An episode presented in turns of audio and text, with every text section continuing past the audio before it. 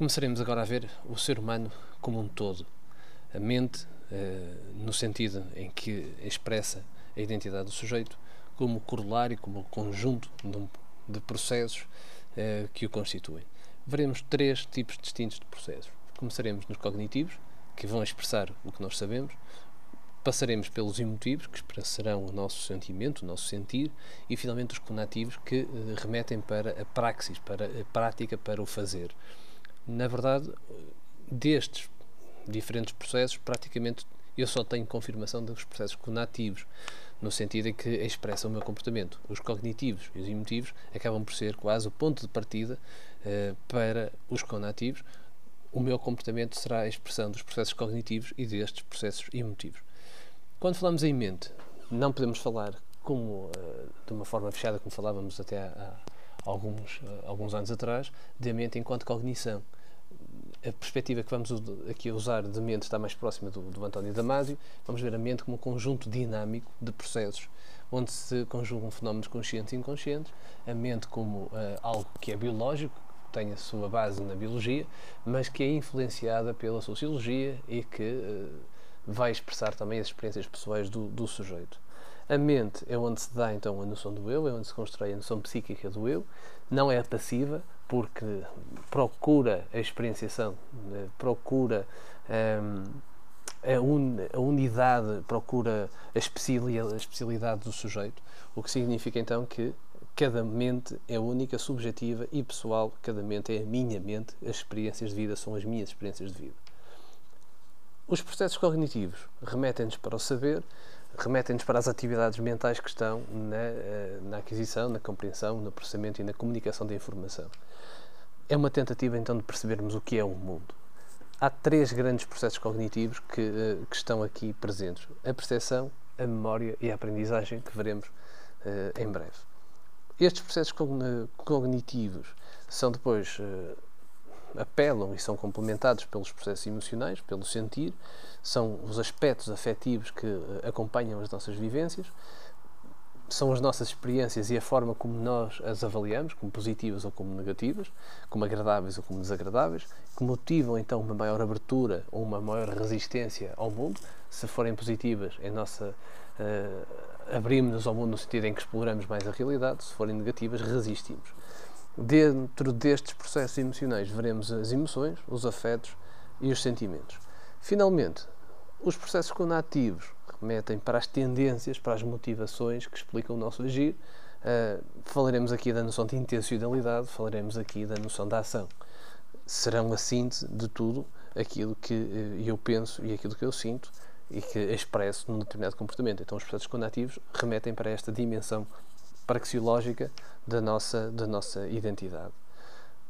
A mente vai aparecer-nos como o conjunto destes três tipos de fatores como um conjunto que integra cognitividade, que integra emotividade e que integra a nossa vontade, a nossa conexão. Começaremos pelos processos cognitivos associados à percepção. A percepção remete para a forma como nós vemos o mundo, como nós moldamos o mundo. A percepção, num ser humano funcional, normal, é, é sobretudo visual, porque vivemos num mundo visual, a maior parte do, dos estímulos com que nos deparamos cotidianamente são visuais. E, um, e a percepção é precisamente esse, essa capacidade de interpretar e organizar os estímulos que resultam do meio através dos nossos órgãos sensoriais. Perante o mundo, um mundo repleto de estímulos, e através dos nossos órgãos sensoriais, nós vamos converter esses estímulos da realidade em impulsos nervosos que, vamos, que são conduzidos ao nosso sistema nervoso central e ao cérebro um, e depois serão interpretados e vão impulsionar uma ação. Ou seja, a percepção vai permitir captar o mundo, vai permitir dar um significado, um sentido àquilo que nós observamos da realidade. Toda e qualquer percepção é condicionada por fatores de significação. Nós não vemos o mundo da mesma maneira. Nós vemos o mundo com base nas nossas experiências do passado, nós vemos a realidade condicionados pelo nosso passado, pela nossa fisiologia, pelas nossas motivações e pelo contexto sociocultural em que vivemos. Isto significa que eh, eu nunca tenho o um mundo em si perante mim, eu tenho apenas uma representação desse mundo, uma representação que me é dada por uh, fenómenos, pelas leis da natureza e, pelo, e pelas experiências anteriores. Ou seja, eu tenho mundividências. E estas mundividências são estabelecidas desde logo pela, pela percepção. E a percepção estrutura-se em quatro grandes leis. Veremos a, a, a, primeira é logo a estrutura, o agrupamento, ou seja, a nossa tendência para organizar elementos que vemos porque são, porque são semelhantes ou porque são, ou porque são próximos. Estamos muito perto, se quisermos aqui pensar em David Hume, estamos muito perto da, dos princípios da associação de ideias Humeano. Uh, o David Hume estabelecia uh, a semelhança como uma, uma forma de, de, de articulação de ideias e aqui estamos muito perto desse ponto também. E, fenómenos semelhantes evocam outros fenómenos semelhantes, ou seja, aquilo que eu estou a ver é condicionado por aquilo que eu via também no passado. Depois, eh, a tonalidade, a discriminação figura-fundo também aparece como uma segunda lei da percepção. O facto de, de precisarmos de contrastes para poder ver o real. A pregnância, ou a boa forma, que é a tendência para para vermos, para reconhecermos padrões, para vermos uh, formas mais regulares, mais simétricas, mais equilibradas naquilo que é mais caótica, está muito associado a um, a um fenómeno visual chamado pareidolia, que é a nossa tendência para reconhecer formas significativas naquilo que é abstrato. Por exemplo, quando olhamos para uma nuvem e vemos nessa nuvem uma forma humana, uma cara humana, uh, efetivamente não há uma cara humana na nuvem e eu é que a projeto lá a partir das minhas experiências. Finalmente, a constância perceptiva. Uh, mesmo que os estímulos do meio se mudem, eu resisto a manter uma determinada interpretação que fazia do mundo. O que é que isto significa? É a minha tendência para percepcionar os objetos, um, apesar de, desta realidade que eu estou a observar, ser observada em múltiplos ângulos e distâncias.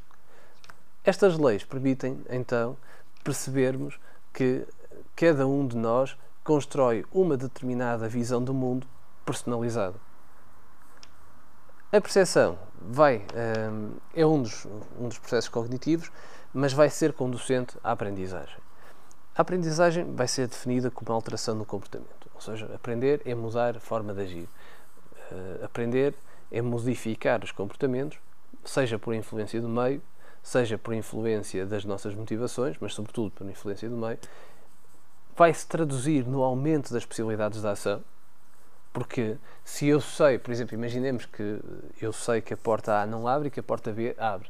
Isto evita hum, aprender que a porta abre ou que a porta não abre, permite-me uma ação sobre o mundo e permite-me evitar equívocos, permite-me perder o tempo para testar novamente a porta que não abria. Então, a aprendizagem muda a forma como eu ajo, muda a forma como eu interpreto a realidade. Hum, e vai ser razoavelmente estável e, e duradoura porque está associada à, à, memória, como veremos eh, em breve.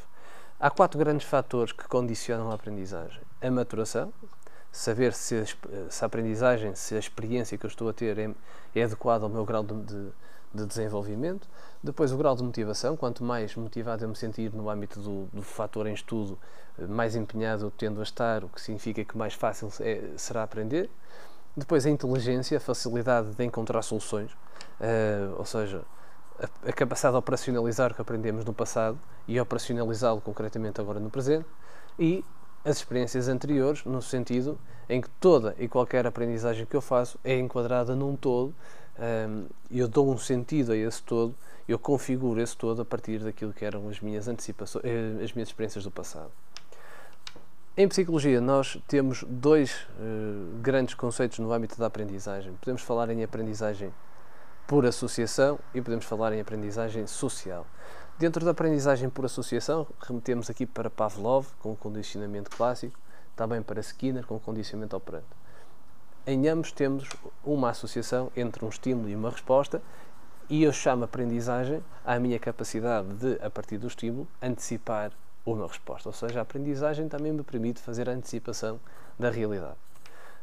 O condicionamento clássico, um, no condicionamento clássico, nós temos uma aprendizagem involuntária, em que o sujeito reage a um estímulo. Reagir é diferente de agir.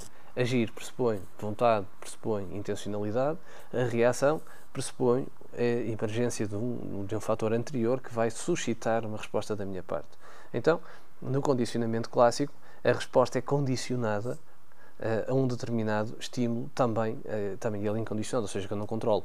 Perante um estímulo, eu vou dar uma determinada resposta automática.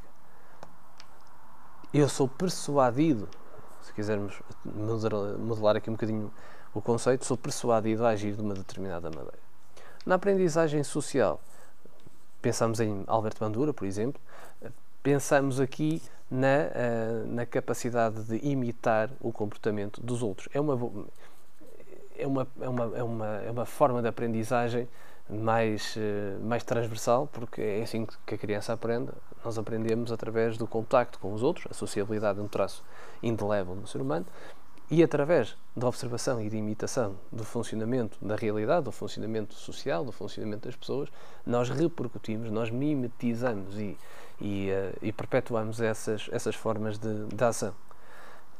A aprendizagem social permite-nos perceber uh, quais é são as condutas sociais do, da nossa cultura, permite-nos integrar no meio, embora por vezes uh, nos leve ao conflito entre, uh, entre as minorias ou ao conflito de, de, estilos de, de ação diferenciados do nosso.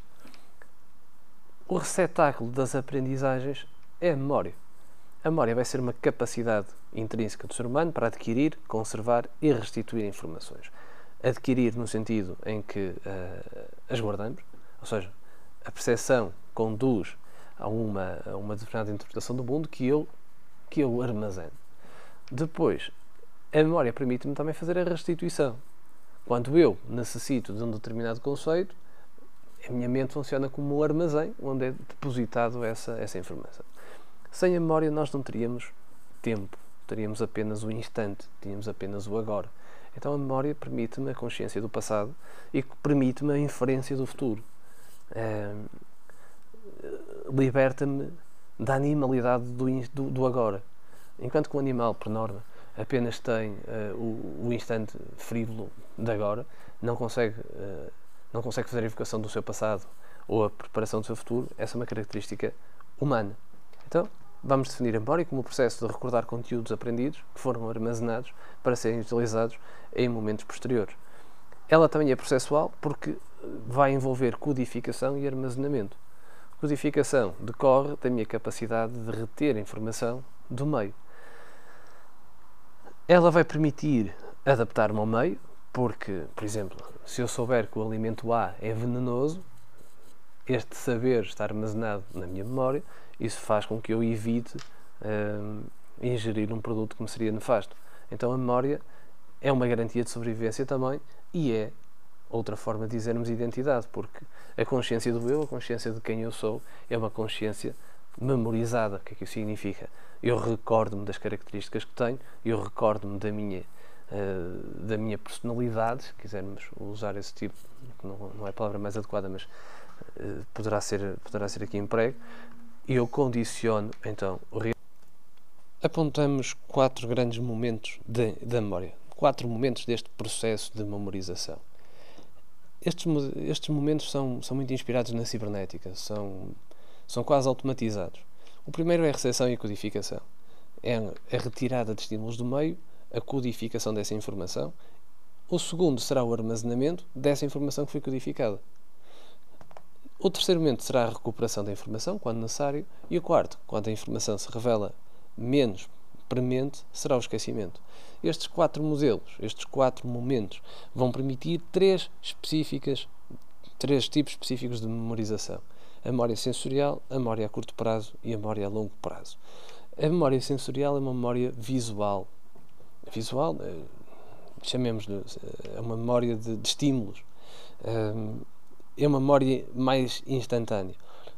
Os estímulos sensoriais são armazenados aqui nesta memória durante um breve espaço de tempo. São dados brutos da sensibilidade. Se eu lhe dou atenção, se eu dou atenção a essa, a essa informação, ela é perpetuada, ela é guardada na memória a curto prazo. Se eu não dou atenção, essa, essa informação desaparece. São dados que, se não, se não forem analisados, são perdidos. Uh, quando, são, quando são analisados, então são processados e passam para, para, para a nossa memória a curto prazo. Mais uma vez, se pensarmos aqui no David Hume, seria quase como se se se tratassem das percepções humanas. As percepções enquanto fenómeno bruto, enquanto dado bruto que eu ainda não processei. Então, o que é que caracteriza a memória sensorial? A sua frugalidade, ou seja, a temporalidade muito curta, o facto de ser muito limitada a sua capacidade de armazenamento, em média, um ser humano consegue reter 7 itens durante mais ou menos um minuto. Depois, uh, o facto de, de, ser rapidamente uh, conducente ao esquecimento. Ora, este esquecimento permite quase, é quase como se fosse uma memória RAM num computador. É a memória mais utilizada no contexto, ou seja, é uma memória sempre dinâmica. Porquê? Aquilo que eu esqueço abre a porta, abre, abre a possibilidade de chegada de novos itens. Isto permite-me ter sempre uma certa consciência da realidade.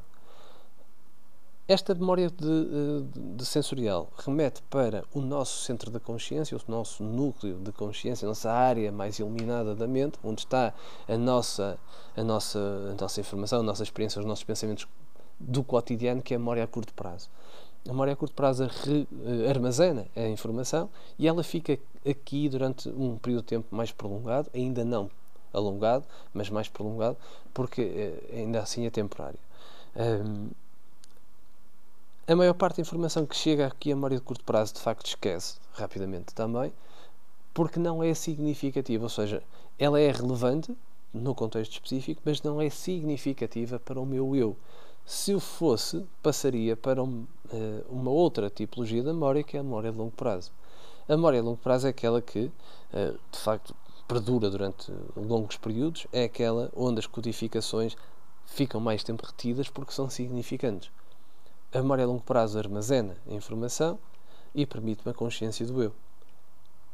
Ela pode ser procedimental, mais automática, mais reflexiva, por exemplo, andar de bicicleta, ou seja, um tipo de memória mais prática, ou pode ser explícita, no sentido declarativo, porque remete para a existência de, de, de, de declaração, ou seja, de, de linguagem, chamemos.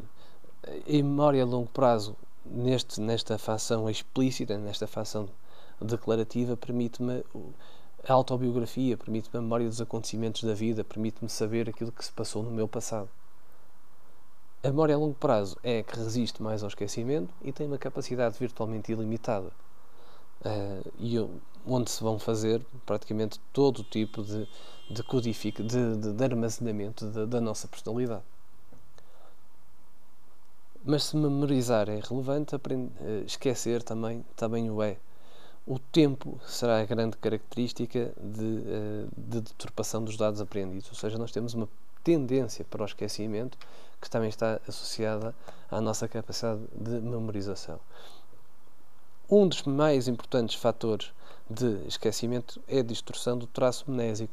O traço mnésico é a marca que uma informação deixa no sistema nervoso e que uh, pode, se não for codificado adequadamente, pode, pode conduzir a, a falhas, pode conduzir a erros. É o que nós uh, fazíamos quando em criança jogávamos ao telefone estragado.